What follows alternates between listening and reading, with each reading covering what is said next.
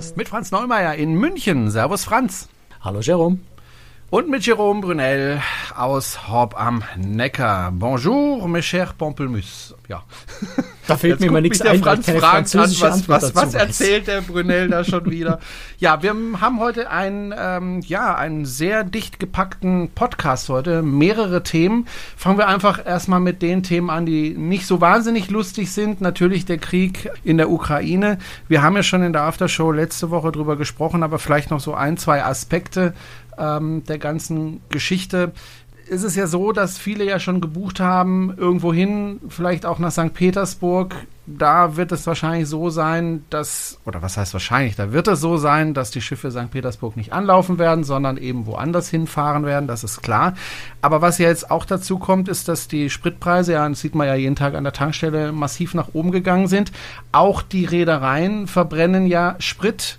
Ähm, Franz, heißt das, dass ich, wenn ich jetzt eine Reise gebucht habe, vielleicht nochmal in die Tasche greifen muss, um einen Spritzuschlag zu bezahlen. Das könnte passieren. Also Treibstoffzuschläge gab es in der Vergangenheit in der Kreuzfahrt schon. Das ist inzwischen ziemlich lang her. Ich weiß gar nicht, wann die letzten Treibstoffzuschläge abgeschafft worden sind. Bestimmt sieben, acht Jahre irgendwie so grob geschätzt, vielleicht sogar ein bisschen noch länger äh, her, eher vielleicht zehn Jahre sogar. Aber Treibstoffzuschläge gab es durchaus mal eine Weile.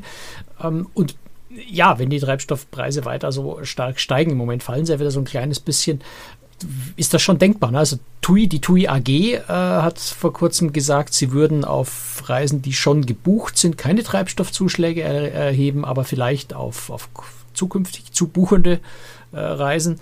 Äh, aus der Kreuzfahrt gibt es da jetzt noch keine konkreteren Informationen, aber grundsätzlich steht es so ein bisschen im Raum, ja klar. Ich habe es ja gerade gesagt, Petersburg, St. Petersburg wird ja nicht mehr angefahren von den Reedereien aus logischen Gründen. Kann ich dann meine Reise stornieren, wenn das jetzt zum, Beispiel für mich ein absolutes Highlight war? Also ob es für dich persönlich ein Highlight war oder nicht, spielt in dem Zusammenhang keine wirkliche Rolle. Äh, aber St. Petersburg ist natürlich generell auf Ostseereisen ein großes Highlight und insofern wird man in den meisten Fällen äh, kostenlos zurücktreten können. Aber es kommt generell bei solchen Dingen immer auf diesen Gesamtzuschnitt der Reise an, wie Juristen das formulieren. Wenn du also jetzt eine Sieben-Tage-Reise hast, wo zwei Nächte in St. Petersburg vorgesehen waren, dann ist es ein ganz wesentlicher Teil dieser Reise und wenn das ausfällt oder wo, woanders hinfährt, was du nicht gebucht hast, äh, wird ein Reiserücktritt möglich sein. Hast du eine 14-Tage-Reise, wo nur ein Tag in St. Petersburg eingeplant war, um jetzt mal so das andere Extrem zu schildern, wird es wahrscheinlich eher nicht möglich sein, die komplette Reise deswegen zu stornieren. Dann kannst du vielleicht Minderung geltend machen für den einen Tag, der da ausfällt. Äh, letztendlich muss man es im Einzelfall anschauen, aber in den meisten Fällen wird es so sein, dass man von der Reise zurücktreten kann, ja. Dann haben wir das geklärt. Dann müssen wir noch eine kleine Sache berichtigen aus unserem letzten Podcast. Der Franz mag es ja gar nicht, wenn ich ihn nach Preisen frage für die Reisen, weil er immer sagt, naja, man kann ja auch einfach selber auf der Webseite gucken. Und damit hat er natürlich Und ich bin kein recht. Reisebüro und die Preise sind Genau. jede Woche anders und verändern Genau. sich ständig. Deswegen ist es ohnehin irgendwie so in die Luft gesprochene Nummer. Blöderweise habe ich jetzt letzte Woche, äh, vor, vor zwei, in der letzten Episode zu AIDA Cosma, weil du unbedingt wissen wolltest, was AIDA so kostet, wenn man mitfährt, äh, auf der Website nachgeschaut und habe den Preis genannt und das waren 1600 Euro die Woche, ab 1600 Euro die Woche. Was ich übersehen habe dabei, ist, dass AIDA als einzige Reederei der Welt seine Preise für zwei Personen angibt. Alle anderen Reedereien schreiben ihre Preise für eine Person.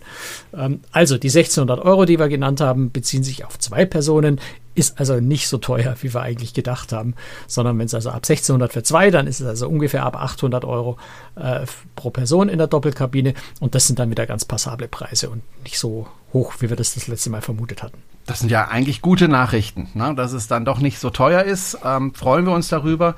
Äh, und wir freuen uns, Franz, also du vor allem, weil ich habe damit ja relativ wenig zu tun, bis äh, fast gar nichts damit zu tun.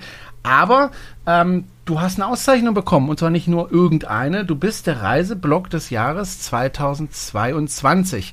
Äh, bist du gewählt Also ich bin ja Dabei- Gott sei Dank kein Blog. Das ist äh, aber Ja. Cruise-Tricks ist mein Ja. Blog und der ist tatsächlich Reiseblog des Jahres 2022 äh, geworden, ja.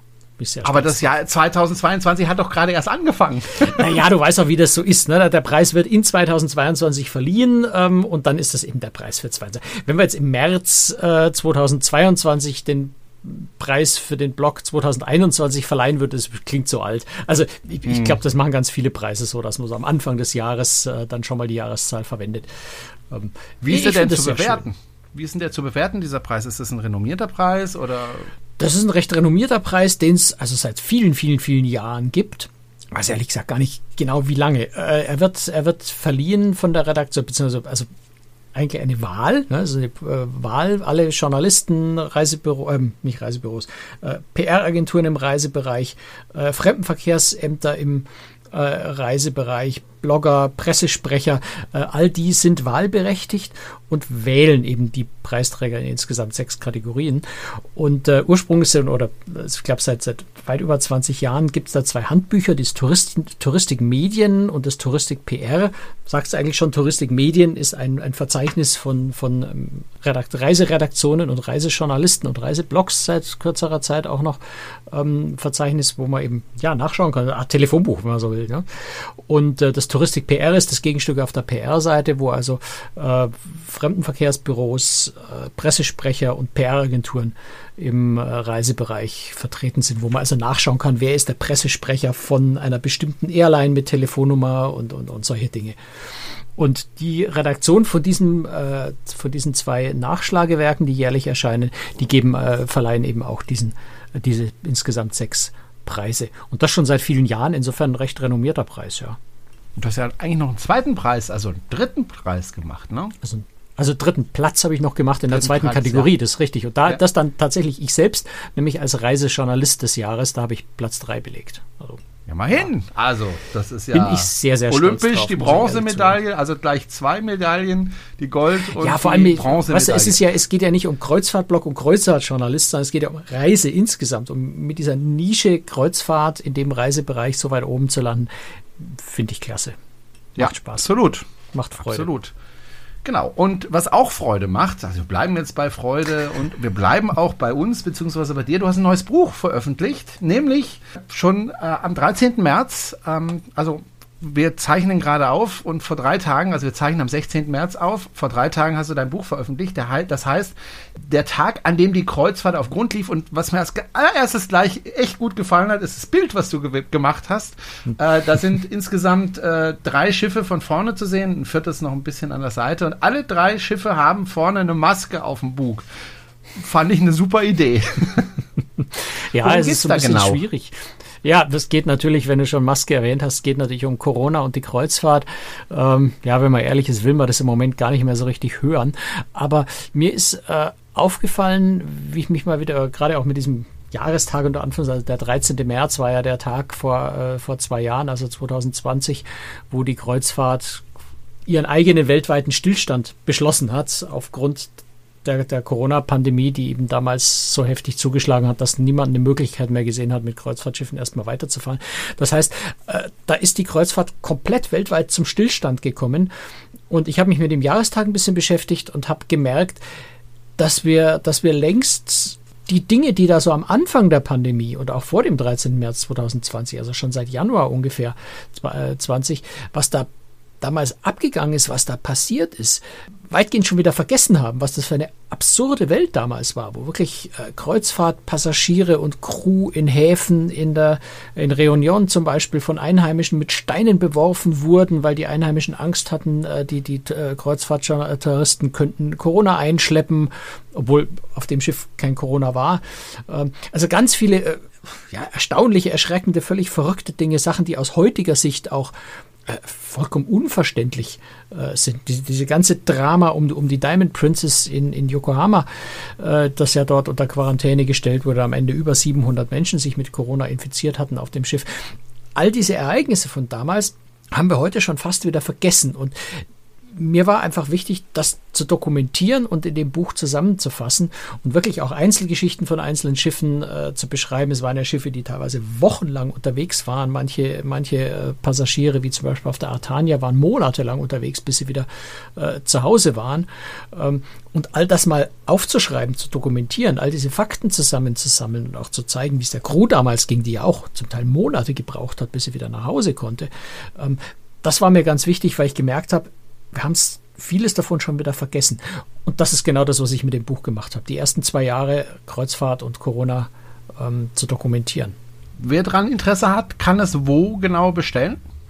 Bei Amazon. Also ich habe es äh, über den Amazon Publishing Service äh, veröffentlicht, also ohne Verlag, äh, selbst publiziert, ähm, sodass man es jetzt dadurch eben auch wirklich nur bei Amazon kaufen kann. Aber es gibt es als E-Book, es gibt es als Paperback und wer bei Amazon äh, Kindle Unlimited, also dieses Ausleihsystem hat, da kann man es sogar kostenlos dann ausleihen.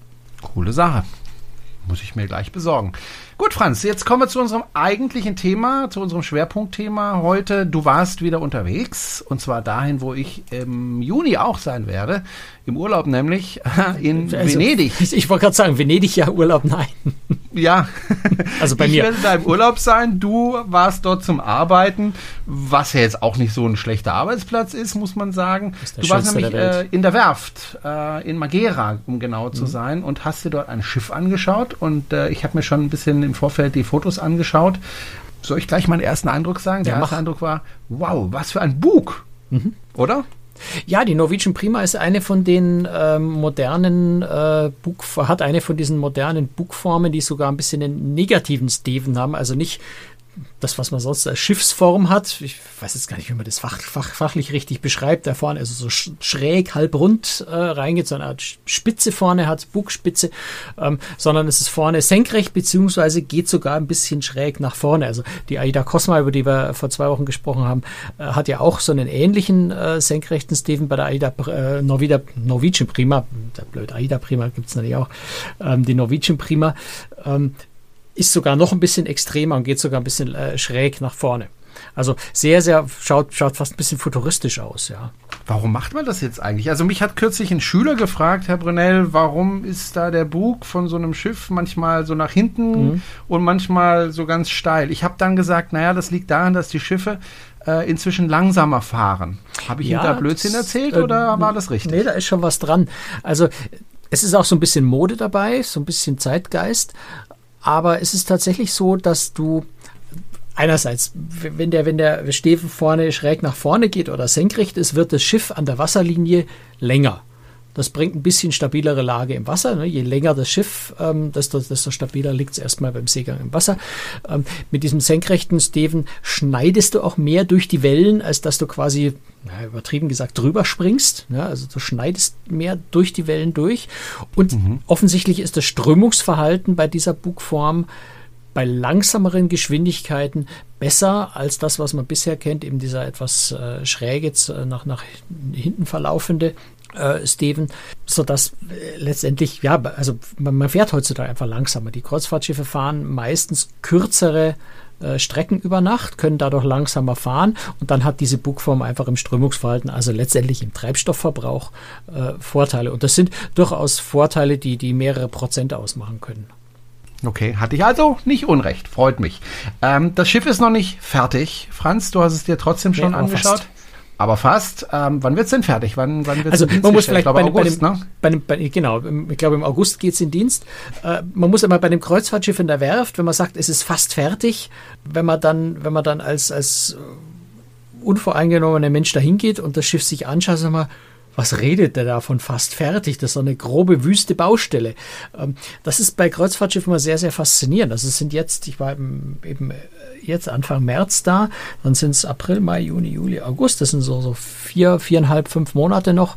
Ich glaube, es hieß zwölf Wochen bis zur Fertigstellung weiß ich gar nicht, über 14 Wochen bis zur Fertigstellung.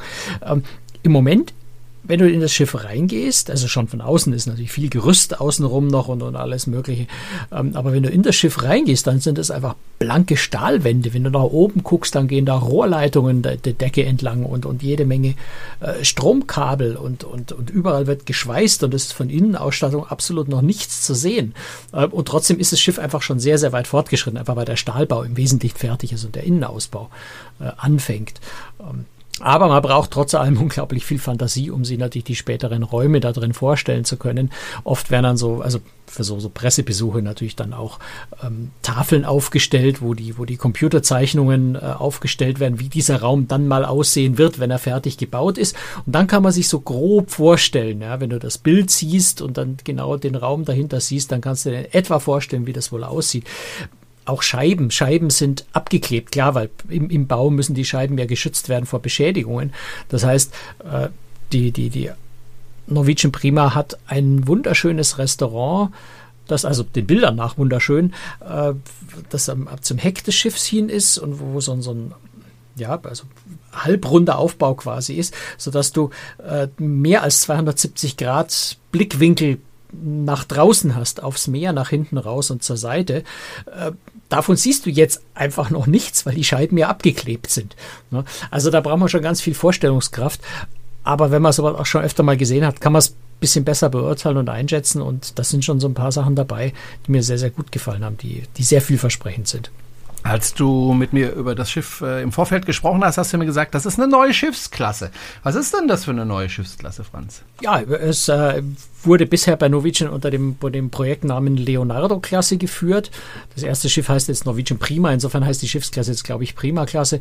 Ähm, ist am Ende auch nicht so wichtig. Also, äh, die sind etwas kleiner als die äh, Breakaway Plus-Klasse ähm, und etwas größer als die, als die davor. Also sie sind ein bisschen kleiner geworden, interessanterweise. Normalerweise sind ja Reedereien, wenn sie neue Schiffsklassen auflegen, im Massenmarkt so, dass es noch größer und noch größer, noch größer. Da wird es jetzt tatsächlich ein bisschen kleiner. Das Ziel ist, ähm, ja, bestimmte ja, nicht ganz kleine Häfen anfahren zu können, aber schon ein bisschen speziellere Routen, äh, besondere Destinationen anfahren zu können. Und da hat sich Norwegian eben entschieden, die Schiffe ein bisschen kleiner zu machen, auch mit weniger Passagieren äh, etwas weniger zu bauen. Äh, Eben, weil man bestimmte schönere Routen damit fahren kann und Norwegian versucht ja, sich so ein bisschen in diesen Premium-Markt hochzuarbeiten. Gelingt ihnen ja schon ganz gut. Die haben ja auch einige der letzten Schiffe schon auch, was die Optik angeht, entsprechend umgebaut, den Service, das Essen, solche Dinge äh, deutlich verbessert. Und mit den Norwegian Prima wollen sie da jetzt noch viel stärker in diesen, in diesen Premium-Markt ähm, rein ja, nennt sich Contemporary und wollen da dann der Premium-Anbieter im Contemporary Market sein. Ich würde mal sagen, sie versuchen sich gegenüber einer Konkurrenz wie zum Beispiel Royal Caribbean einfach nach oben ein bisschen abzuheben, mehr Richtung Celebrity Cruises äh, zu gehen. Ähm, und so, was ich bis jetzt gesehen habe, gelingt das auch ganz gut. Wie viele Passagiere dürfen denn dann aufs Schiff? Ja, die Frage hatte ich jetzt befürchtet und äh, du hast dich drum herum ich, gewunden. Ich, du hast gedacht, das merke ich nicht. Ich, ich, hätte diese Frage erahnen können und stehe jetzt trotzdem blank da, weil ich schlicht und einfach nicht weiß. Ähm, und auch auf die Schnelle jetzt hier irgendwie beim Rauskramen nicht finde. Aber da muss ich eben mal schnell nachschauen. Das schneiden wir dann. Nicht. Das Tastaturgeklapper kannst du jetzt rausschneiden, aber ansonsten lass es meinetwegen drin, die Peinlichkeit. Okay, ich hab's. Also, ist, ist mir echt peinlich, aber ich wusste es Zu Recht. Nicht. Ähm, ja, kann ich jetzt auch nicht mehr ändern, ja. Äh, 3215 Passagiere bei Doppeltbelegung. 3215, ja, das also, ist in der Tat eine vergleichsweise mittelgroßes Schiff, sage ich mal. Äh, genau, also in heutigen Maßstäben ist es wirklich mhm. mittelgroß, wenn du es mit der AIDA Cosma vergleichst, die, die weit über 5000 oder äh, Royal Caribbean mit ihrer Oasis Class äh, über 6000 Passagiere unter Umständen sogar haben kann, ist 3200 ähm, ja eben eine mittlere Größe. Mhm. Ich habe nochmal auf der Webseite geguckt, ein paar Fotos von dem Schiff, können Sie übrigens auch auf cruistricks.de. Da finde ich eins interessant, wenn man so das gesamte Schiff sieht, dass oben ähm, sieht so ein bisschen aus, wie wenn da so ein Segel oben drauf wäre. Ein Segel? Mhm. Ach so, okay, ich weiß, was du meinst. Das ist so eine, so eine, ja, wird kein Glas wahrscheinlich sein, die Verkleidung um den Kamin rum. Ich glaube, das mhm. ist Design. Also das ist einfach Design. Das Spannende an diesem Kamin ist eigentlich, dass um den Kamin, Schornstein, äh, um diesen Schornstein herum äh, ja die Kartrennbahn ist. Das ist ja so eine der Spezialitäten auf den neueren Schiffen von Norwegian Cruise Line, dass sie diese Kartrennbahn haben und die ist auf der Norwegian Prima nochmal länger, nochmal größer, also nochmal 22 Prozent länger als auf der Norwegian Anchor, wo bis jetzt die längste davon ist. Und auch auf drei Ebenen, also wirklich auf drei Etagen kann man da mit Elektrokarts äh, sich Rennen liefern. Äh, das ist spannend und, und also gerade so auf diesen drei Ebenen da oben am Schornstein wird bestimmt, wird bestimmt spannend. Also ich kann ja jeder sagen, Kartrennbahn auf einem Kreuzfahrtschiff, was für ein Schwachsinn. Äh, ich finde es total spannend. Mir hat das immer riesig Spaß gemacht. Es ist halt sowas, wo man so im normalen Leben eher nicht dazu kommt. Ja. Extra zu einer Kartrennbahn hinfahren, wenn überhaupt eine in der Nähe irgendwo ist, dann sind es auch in der Regel äh, Benziner, äh, wo es fürchterlich stinkt und kracht und ähm, so ein Kreuzfahrtschiff einfach mal zwei, drei Runden, also zwei, drei Rennen mit, mit so einer Kart zu fahren und dann noch Elektrokart, fand ich immer total spannend. Und wenn die jetzt noch mal länger und größer ist, äh, wie man es auf den Bildern sieht, wohl auch Platz genug, um schön zu überholen. Das hat mir auf dem letzten Schiff nicht so gefallen, dass man kaum überholen konnte, weil die Bahn ein bisschen zu eng war. Ich freue mich darauf. Lass uns mal über das Außendesign sprechen. Also bei AIDA ist es ja zum Beispiel so, da gibt es äh, den Kussmund natürlich vorne dran und da gibt es eine ganz bestimmte Bemalung, egal bei welchem Schiff erkennt man natürlich äh, sofort wieder. Ähm, ich habe jetzt gerade die Bemalung der Norwegian Prima angeschaut. Auch eine sehr schöne Bemalung. Kriegt nur dieses Schiff diese Bemalung oder ist das auch wie ähnlich wie bei AIDA? Ich muss ganz ehrlich gestehen, ich weiß es nämlich nicht. Mhm. Also Norwegian hat äh, sehr intensive Rumpfbemalungen, äh, aber bei jedem Schiff anders. Also da ist jetzt kein Markenzeichen wie der Kussmund, der auf jedem Schiff ist, sondern das ist unterschiedlich. Norwegian engagiert auch für jedes oder fast jedes Schiff äh, einen eigenen ganz anderen Künstler dafür. Auf der Norwegian äh, Prima und dann auch auf der Norwegian Viva, echt die, die, Namen merken. Die Norwegian Viva, die jetzt auch gerade im Bau ist und die nächstes Jahr dann schon in Dienst geht, also die sieht man in der Werft schon, die ist schon zu einem Stück weit fertig. Ähm, Prima und Viva werden also das, ich glaube, es ist das identische Rumpfdesign, nur mit etwas unterschiedlichen Farben haben. Und das kommt von Peter, einem äh, Künstler, der, also natürlich sein Künstlername, der äh, bürgerlich Manuel de Ritter heißt, in Venedig lebt. Ähm, sehr bekannt ist dafür, dass er ähm, so, dreidimensional ornamenteartige äh, Kunst schafft. Also sowohl Skulpturen, aber vor allem Malerei eben aus, aus der, aus der ähm, wie heißt das, Graffiti, äh, aus der, aus der Graffiti-Umgebung kommt und eben jetzt für die Norwegian Prima und dann auch für die Viva äh, dieses Design entwickelt hat.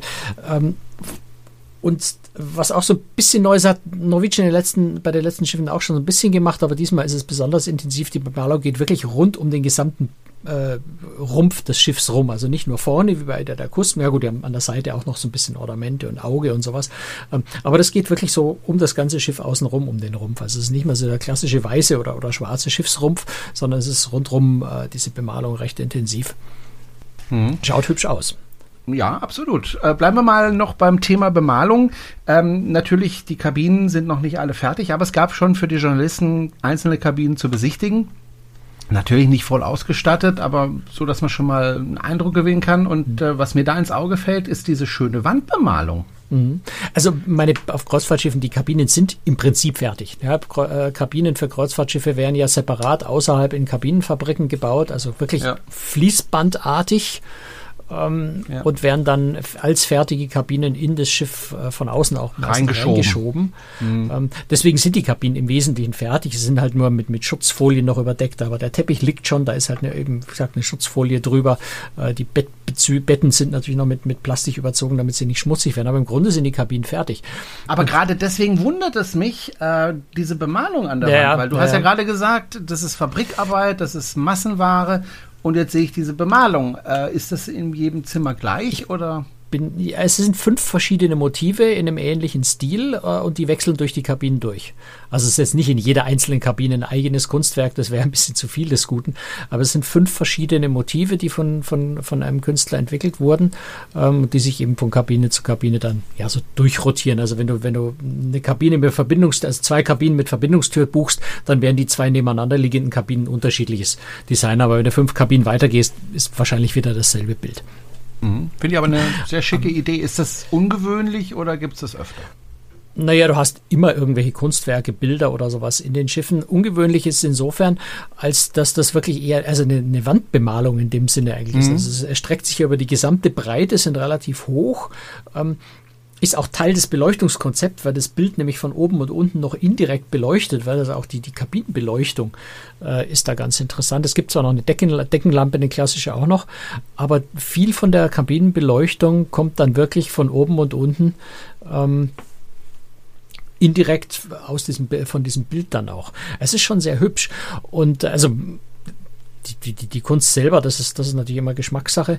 Aber äh, von der Idee her, da die ganze Wand entlang äh, zu ziehen, wirkt einfach auch sehr elegant. Du hast ja sonst auf, auf Kabinen, ist die Wand, besteht ja immer irgendwie so aus, aus Metallpaneelen, wenn du so willst. Du hast immer so diese, diese Trennlinie, wo die Paneelen aneinander stoßen.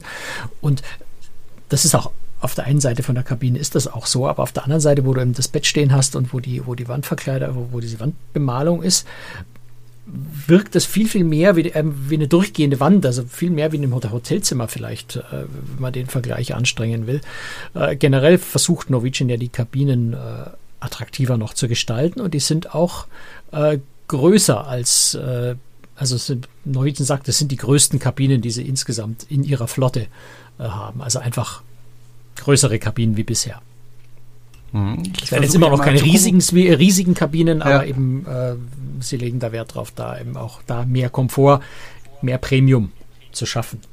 Ich gucke ja immer ein bisschen, was ist das Besondere an einem Schiff und äh, was mir da aufgefallen ist oder ins Auge gestoßen ist. Da gibt es ja auch Rutschen, äh, die man rutschen kann und die sind ziemlich spektakulär, finde ich, weil sie wirklich von fast ganz oben bis fast ganz unten reichen. Mhm. Das sind es, vor allem es sind Trockenrutschen. Das ist keine Wasserrutschen, sondern es sind zwei mhm. parallel laufende, also parallel ist gut, also in Spiralform runter, ähm, aber, aber zwei eben, wo man also auch Rennen gegeneinander rutschen kann, wenn man so will, mit, mit Zeitmessung. Äh, kennen wir ja schon von, von einigen von den Oasis-Class-Schiffen von Royal Caribbean, die haben sowas ja auch, ähm, wo, du, wo du so eine Trockenrutsche von ganz oben bis ganz unten rutschen kannst. Und sowas hat Norwegian da jetzt auch. Da bin ich auf, auf dann auf das fertige Schiff gespannt, wie die, wie die im Vergleich sind, ob die dann irgendwie rasanter, schneller sind. Sie schauen irgendwie bisschen steiler aus, wie das, was ich bei Royal Caribbean in Erinnerung habe. Aber das ist so natürlich schwer zu beurteilen. Das muss man dann in Realität einfach mal ausprobieren. Aber es ist ganz witzig. Und es ist ganz praktisch, wenn du von oben nach unten schnell willst. Blöd ist, wenn du in die andere Richtung willst. in der Rutsche hochsteigen wird nicht gehen. Das, aber, aber ja klar, wenn man es eilig hat, mal schnell, schnell von oben runter. Ja, also das dachte ich mir bei, bei Royal Caribbean, bei den Rutschen ja auch und war super vom, äh, vom Pooldeck da oben.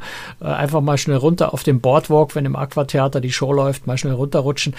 Das Problem ist dann oft, dann hast du deine Kamera in der Hand oder, oder hast, äh, weiß nicht, irgendwas dabei und solchen Rutschen darfst du ja üblicherweise nur quasi blank. Ne? Du brauchst fest zugebundene Schuhe und darfst keine Kamera in der Hand halten und alles mögliche. Insofern wird so dieses spontane, ich hab's eilig und will mal schnell nach unten, wird wahrscheinlich nicht funktionieren. Aber so zum Spaß einfach mal im Aufzug hochfahren und wieder runterrutschen, klar, ist lustig. Wenn ich mir so die Fotos anschaue, ähm, habe ich so den Eindruck, du kannst mich ja da korrigieren, wenn das ein falscher Eindruck ist. Es ist ein modernes Schiff, es ist sehr lichtdurchflutet. Mhm, das ist die Idee. Ich, ich glaube, da, da wird viel Licht ähm, in das Schiff reingehen. Es sind von den Farben her eher helle, gedeckte Farben, also grau, ähm, aber ein schönes Grau, wie ich finde, oder braun äh, und viel weiß und Gold sehe ich, glaube ich, auch ein bisschen. Ähm, ich habe so das Gefühl, es geht so ein bisschen vom Stil her, jetzt nicht unbedingt von den Farben, aber vom Stil her so ein bisschen Richtung Europa 2, die auch eher zurückhaltend ist, äh, ne, wo alles ein bisschen schlicht, aber modern und edel aussieht. Kann man das so zusammenfassen? Ich glaube schon, also wie gesagt, ich, ich kenne ja auch nur die Bilder, die, die Computerzeichnungen letztendlich, die sind, wirken zwar sehr, sehr realistisch äh, und haben in der Vergangenheit auch mit der Realität ganz gut übereingestimmt. Aber so wirklich abschließend beurteilen kann man das dann, wenn man mal an Bord war. Aber insgesamt ist das Designkonzept ist schon ein, ein sehr elegantes, etwas zurückhaltenderes, modernes, helles. Ähm, das passt zu dieser Premium-Idee, die die Norwegian Großline einfach hat. Aber wie gesagt, ich glaube, das ist was, was man am besten dann beurteilen kann, wenn das Schiff mal in Dienst ist, wenn man es in Realität angucken kann. Äh, so anhand von Bildern ist immer ein bisschen schwierig zu beurteilen.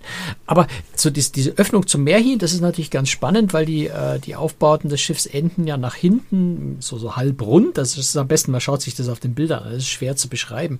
Ähm, was dazu führt, dass eben zum Beispiel dieses Hudsons, das neue Hauptrestaurant, äh, eins von den beiden großen neuen Hauptrestaurants, eine riesige Glasfront hat, die eben so mehr als 270 Grad sich rund, äh, oder fast rund um das Restaurant rum, äh, rum erstreckt, sodass man wahrscheinlich von den meisten Plätzen einen sehr, sehr guten Blick aufs Meer hinaus hat. Und das ist schon in einem, in einem Hauptrestaurant ähm, nicht so häufig anzutreffen auf einem Kreuzfahrtschiff. Allein dadurch wird es sehr, sehr hell und lichtdurchflutet und, und, und wirkt wahrscheinlich sehr offen.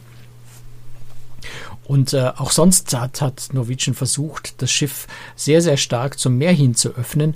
Äh, es ist ein neues Restaurantkonzept, dieses Indul diese Indulge Food Hall, die äh, ja auch so einem Halbrund nach hinten raus ist, auch einen großen Außenbereich hat ähm, und eine, eine ganz spannende neue Idee hat für ein Restaurantkonzept, nämlich äh, ein, ja, wie soll man das sagen, Bedien- und Buffet-Restaurant irgendwie so zu vermischen. Es ist so eine Art ähm, Markthalle, wenn du so willst.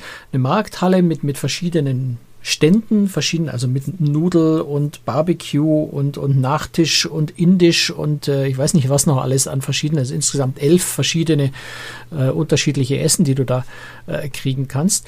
Und Außenrum sind dann Sitzplätze, das heißt, du kannst dich entweder einfach hinsetzen und bei deinem Kellner bestellen und kannst da auch quer durchbestellen. Du kannst also Vorspeise eine Nudel und als Hauptspeise äh, was vom Asiaten und als äh, Nachspeise was aus dem, ähm, na gut, aus dem Nachspeisen-Ding ähm, oder vom, vom Eisstand bestellen.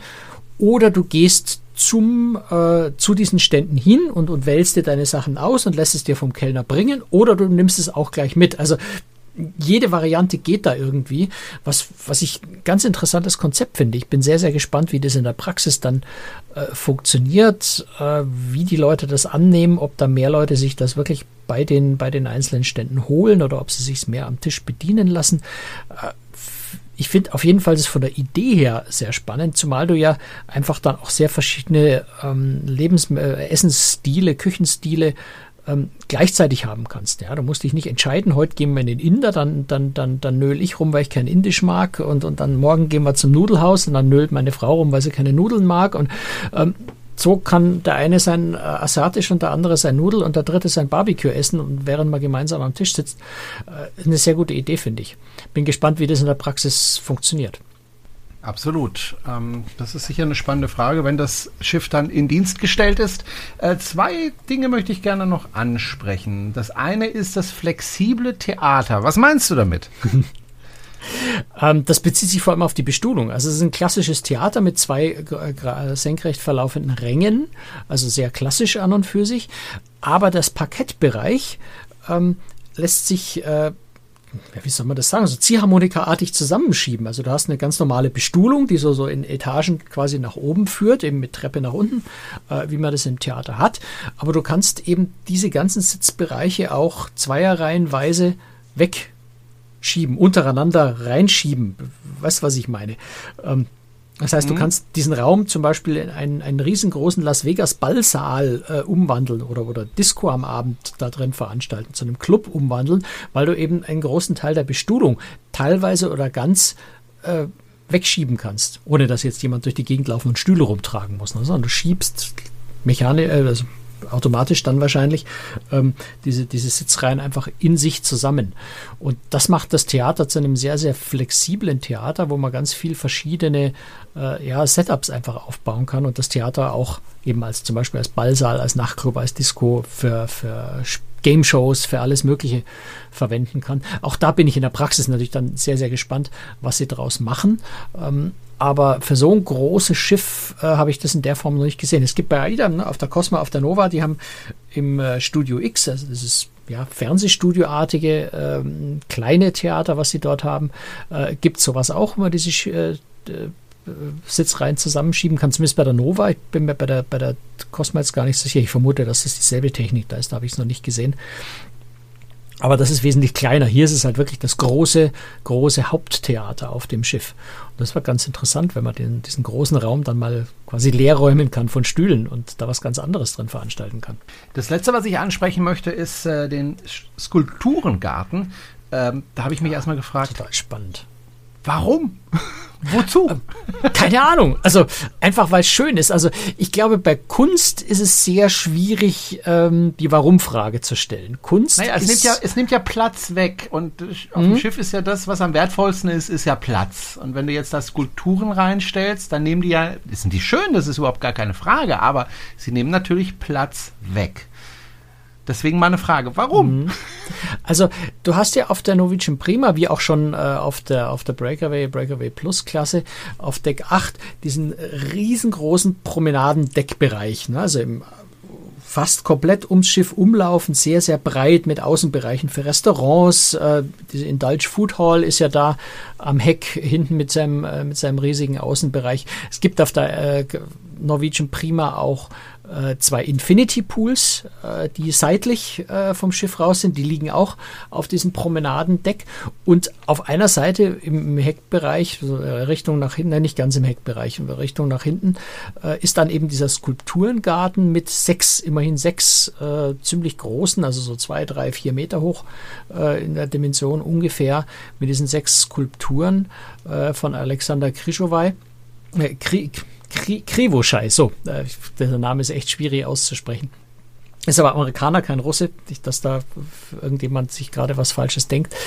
Äh, lebt in New York, ist äh, ein, ein äh, also ganz, ganz, ganz faszinierender Mensch. Wir haben den äh, in Venedig auf dem Event äh, in der Werft auch kennengelernt, der eben sehr, sehr viel mit Metall arbeitet und eben sehr, sehr große Skulpturen aus Metall fertigt. Sehr, sehr hübsche Sachen zum Teil, finde ich auch. Also durchaus, durchaus ansprechend. Und äh, eine davon hat sogar LED-Licht mit eingearbeitet, sodass das Ding also in der Nacht seine Farben wechseln kann. Also die Frage, die, die endgültige Frage, warum? Ich, ich glaube, es ist ähm, Kunst. Es ist ähm, äh, Bereicherung. Weil kann. Ne? Es, äh, weil und weil man es kann. kann, natürlich, auch das. es ist Teil dieses, äh, Teil dieses Promenadendecks, ähm, Teil auch des Anspruchs von Norwegian in diese Premium Ebene aufzusteigen mit dem Schiff. Einfach eben auch sowas wie, wie Kunst anbieten zu wollen. Wobei jetzt auch diese, diese Skulpturen, die sechs Stück, äh, nicht die einzige Kunst, die an Bord ist, sondern äh, da ist wirklich eine sehr, sehr umfangreiche äh, Kunstsammlung, die, äh, die auf, äh, auf der Norwegian äh, Prima ist wo Norwegian, und ich stotter jetzt gerade so ein bisschen rum, weil ich irgendwie versuche, die Stelle zu finden, 6 Millionen Dollar äh, immerhin an Kunstwerken an Bord äh, investiert hat. Äh, du hast 750 Einzelkunstwerke in den öffentlichen Bereich, nochmal 200 in den Kabinengängen, dann eben die Skulpturen. Äh, in den Suiten hängen nochmal einiges an Originalen, die Wandbemalung in den Kabinen. Also da hat Norwegian einfach Wert drauf gelegt, weil sie in diesem Premium-Bereich sich positionieren wollen, auch diese Eleganz äh, und, und vielleicht auch diesen Luxus äh, von Kunst an Bord mit präsentieren zu wollen. Und ich denke mir einfach mal, wenn du am Abend so über das Deck flanierst, ein bisschen spazieren gehst, dir diese hübschen also ich finde sie wirklich hübsch. Also ich habe schon ein paar von den jetzt Bildern davon gesehen, die sind ja zum Teil noch gar nicht fertig und sind noch in Arbeit. Äh, ich finde, das hat was. Das ist schon, äh, es ist reizvoll. So, ich habe jetzt doch noch eine aller, aller, allerletzte Frage, ähm, Franz, weil ich noch was entdeckt habe, ähm, nämlich das Penrose Atrium. Was muss man sich denn darunter vorstellen? Naja, es ist letztendlich ist es das Atrium äh, des Schiffs. Norwegian hat auf seinen bisherigen Schiffen äh, immer ein, ein Atrium auf zwei Ebenen. Also es ist genau genommen ein großer Raum, wo auf der oberen Ebene dann nochmal ein Restaurant und sowas ist. Unten drin ist, ist, ein, ist ein Café und äh, eine große, große Leinwand. Ähm, die äh, Norwegian Prima ist das erste Schiff jetzt äh, bei der Reederei, wo das Atrium sich über drei Decks hinzieht und auch recht interessant gestaltet ist. Also da ist nicht einfach, da geht senkrecht hoch und auf jedem Deck schaut es gleich aus, so wie das bei den meisten Atrien auf Kreuzfahrtschiffen ist, sondern da hat jedes, äh, jedes, äh, jedes, jede Ebene in diesem Atrium hat unterschiedliche Formen. Also da hängen mal irgendwelche Balkone über. Äh, das sieht ganz vielversprechend aus. Ich bin sehr gespannt, wie das dann in, in Realität ist, aber es wirkt sehr, sehr lebendig, sehr dynamisch. Und äh, das ist spannend. Also das ist so, so schiffsbautechnisch auch äh, ganz spannend, sowas mal zu sehen, wenn, wenn Formen asymmetrisch werden, wenn das alles nicht mehr so gerade und senkrecht aufeinander steht. Ähm, das ist auf Schiffen immer spannend, weil du dann oft so diesen eher einen Hoteleindruck kriegst und, und schnell vergisst, dass du auf einem Schiff bist. Insofern könnte das ganz interessant werden. Gut, dann äh, würde ich sagen, machen wir einen Deckel drauf. Äh, noch eine allerletzte Frage. Ich nehme an, das Schiff wird dann in Europa unterwegs sein. Das wird erstmal in Europa unterwegs sein, genau. Okay, gut. Alles weitere kriegt man ja dann einfach über die Webseite raus. Auch was es kostet. Genau. Gut, dann sind wir am Ende. Wir gehen gleich noch in die Aftershow. Da werden wir ein bisschen nochmal über Corona kurz sprechen. Da gehen nämlich alle Regeln über Bord, in Amerika zumindest, äh, was Maskenpflicht und so weiter betrifft. Darüber werden wir kurz sprechen. Ja, ansonsten Dankeschön fürs Zuhören. Empfehlen Sie uns bitte, bitte weiter. Ähm, und äh, ja, ansonsten hören wir uns in zwei Wochen wieder. Tschüss, Franz. Ciao, Servus.